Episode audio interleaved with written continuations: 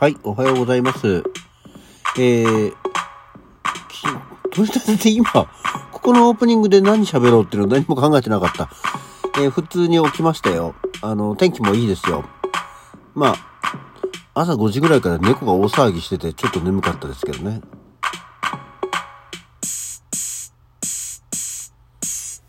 はい。改めましておはようございます。4月の28日金曜日午前6時44分、起き抜けラジオ西京一でございます。うん。なんか、今、初めて、ああ、何も喋ること考えてなかったや、と思いましたけどね。さて、えー昨日は仕事を、まあ、例によって、サボって、えー仕事のシフトを入ってたんですけど、やんなきゃいけないことがいろいろあったんで、えー家庭の事情ということで、仕事をお休みしまして、え朝からわたわたしてたんですけどね。まあ、あの、兄貴が亡くなって、実家の雑務を、まあ、私がやらなきゃいけなくなったわけですよ。で、えーまあ、うち、実家の建物がちょっとね、もう、築年数も経ってきて、えーあいろんなとこがガタが来てるんで、修繕しなきゃいけないっていうんで、で、それの、まあ、修繕費用っていうのも当然かかりますからね。あの、調達しなきゃいけないことがあって、銀行に行ってきたんですよ。で、銀行行った時に、まあ、あの、西さんじゃちょっと必要なものが、えー通帳と実印と、えー固定資産税の、えー明細、支払い明細と、あと、納税証明書を持ってきてくださいって言われて、はあはあ、あんまり納税証明書っていうものをさ、そもそもあんまりこう取得することがないじゃないですか。で、えー納税証明書って税務署じゃないとダメなのかなと思って調べたら、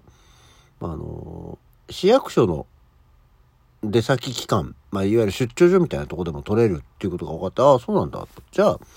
あの、税務署ってのはそういうとこないから、ね、行かなきゃいけないけど、出先機関の出張所みたいなとこだったらすぐあるからいいやと思って。で、えーそこで納税証明書を取って、で、銀行に行ってきたんですね。で、えー手続き書にちょっとこう名前書いてくださいとか、反抗してくださいとか、シャイシャイとやってて、えーじゃあ最後の段階で、えーじゃあ書類をいただければと思いますので、じゃ納税証証明書ありますか？って言うから、あ、じゃあこれでって言ったら、ふっと見た瞬間に、銀行員の顔が変わって、顔色が。あ、西さん、えっと、これって確かに納税証明書って書いてあるんだけど、納税証明書これじゃないんですねって言われて、え？っていう。あの、納税証明書、これは納税証明書なんですけど、えっとですね、必要だったのが納税証明書、その3ってやつですって言われて、その 3? って思って。それはなんかやっぱりね、よく聞くと税務署じゃないと取れないっていう話だったのね。で、もう、あの、世の中これからゴールデンウィークになっちゃうじゃないですか。だから、昨日中にちょっと処理をしないと、いろいろと面倒なことになると。いうことで、それを言われたのが午後1時ぐらいで、えーっと、じゃあ、で、銀行じゃん？で、銀行って3時で閉まるじゃない？じゃあ、とりあえず今急いで取って帰ってきますって言って、目黒だったのに、とんぼ帰りで、えー川口戻って、えー速攻で、あの、税務署に行って、で、納税証明書、確かに納税証明書その3っていうのがあったんで、それを取ってきて、で、えー戻ったっていうね。何、何とんぼ帰りしてんだよっていう、本当に全然、川口滞在時間、川口駅からバス乗って税務署行って、税務署で書類取って、またバス乗って、で、また電車乗って帰ってくるみたいな。やって、3時半過ぎに戻ってくるっていうね。なんか超大忙しなことをしまして。本当だったら、1時ぐらいに、えーまあ、その銀行のあれがあって用事終わるから、午後から何しようかなと思って、レコード屋さんでも行くかな、映画でも見ようかなとかって思ったのが、え一気に午後の予定が全て埋まって、えー何もすることなく銀行だけで用事が終わるっていうね、あの、日中の時間が終わるっていう、えーそういうものを過ごしましたよ。なのでね、みんな気をつけてくださいね。あの、銀行に融資を頼むときは、税務署で取った納税証明書っていうのが必要になりますから、あの、役所、市役所とかの出先機関で取ったら使えませんからね。えーそこだけは気をつけていただければと思っております。っていうのが昨日あって、ああ、ね、あの、ちゃんと物事を知らないと余計な時間と余計なお金がかかるなっていうことでしたね。はい。っていうようなことがありましたと。さ、はい。さて、えー、今日は何、今日、今日は、さて今日はっていうとさ、何の日っていうのと、誰の誕生日っていうのからやりますけど、えっ、ー、と、そこのまた手前の、今日は何節気？何節気？何節気？何校っていうところですね。そう、なんか、なんとなくこう、二十四節気七十二項は飛ばされがちなんですけど。さて、えー、まずは今日、今の二十四節気は国雨です。4月20日から5月4日頃まで、まあゴールデンウィーク中ですね、国雨。国雨とは、えー、地上にあるたくさんの穀物にたっぷりと水分と栄養が溜め込まれ、元気に育つよう天からの贈り物でもある恵みの雨がしっとりと降り注いでいる頃のことであるということです。確かにちょっとね、ここのとこ雨が、えー、ありまして、多かったですね。えー、まあ涼しくなったり雨が降ったりっていうのもまあある時期ではありますが、そんな中のさ、えー、七十二項、今日は、えー、霜やみて苗いずるですね。暖かくなり、霜も降らなくなり、苗がすくすくと育つ頃、田植えの準備が始まり、活気に溢れている農家の様子が連想できる言葉です。ということですね。まあ、田植えというと、あの、日本映画学校で、1年生入ってすぐですね、えー、農村実習というのがあるんですけども、今はもう大学になっちゃったしないですし、日本映画学校もいつぞやからはその農村実習というのがなくなったので、えー、もうやってる方々も少ない状況にはなってますけどね。なぜか、えー、映画作りは米作り、米作りは映画作りと一緒だという理念のもと、えー、田植えの繁忙期に、え何も知らない、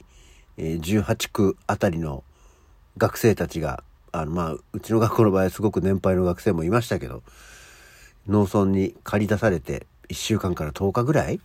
だよね確か、えー、田植えを手伝うっていう実習がありましてまだ入学して間もなくてあのクラスメートともそんなに仲が良くなる前の頃にいきなり、えー、異世界に、えー、運ばれるのでまあ中に行われるどうだったっていう学生同士の飲み会でとても親睦が深まるっていうね。同じクラスの人だみたいな。全然知らない農家のおじさんおばさんじゃなくて知ってるクラスメートだって言って急に仲良くなるっていう、そういうのがありましたね。農村実習ね。っていうのも思い出すような、えー、苗がすくすくと育つなんていう言葉を聞くと、それを思い出したりはします。はい。農村実習の話も、もう何せさ、本当に30年以上前の話なんで、ぼんやりとしか覚えてないんだよね。田んぼのあぜ道を、こっちが、あの、苗の、何？苗、苗床っていうの何？あの、幸運期にさ、セットするやつを、洗ってたり、横のあぜ道の水のとこで洗ってたりすると、遠くを軽トラの荷台に乗ったえー、クラスメートが通っていって、ああおーい！みたいな。もうとにかく人との、知ってる人との関わり合いっていうのを立たれる感じなので、すごくね、あの、ああ、あいつ元気にしてるって思ったりっていうのと、えー、農家は当然朝が早いので、夜が、夜も早いので、夕方、えー、4時5時ぐらいから、で、しかも農家のおじさんたちはお酒を飲むので日本酒とかを飲まされる。その頃は本当にお酒が飲めなかったので晩酌とかを付き合わなきゃいけないのが本当につらかったっていうね。記憶がありますねで別に自分の部屋があるわけじゃないからこうテレビとかがあるわけじゃないしまだその頃はあの携帯電話なんていうものがないですからね外部との連絡を全くもって遮断される状況ですごくこうホームシックまで俺はならなかったけど、なる人もいただろうな。で、そんな米作りは、やがての映画作り、まあ、強いては、ひいては、今の何かものづくりに、えー、きちんとした影響を与えてるかというと、全くそんなものは与えられてない気がしますね。えー、あの、人はコミュニケーション遮断をされると、えー、なんかこう、卑屈になるというかひねくれるそういう決して楽しい思い出にはならないっていうことだけを覚えてるような気がしますね。あの、あれ絶対ね、そのその頃も言ったけど、で別にこっちは一銭も入んないから、農村実習だから。あくまで学校の勉強の一環として行くやつだから何かこっちに報酬が入るわけじゃないけど、ね、あの、繁忙期の農村手伝いに行くと、それはそういう出稼ぎの仕事扱いになるようなものですから、多分、学校にそれなりのお金が入っていって、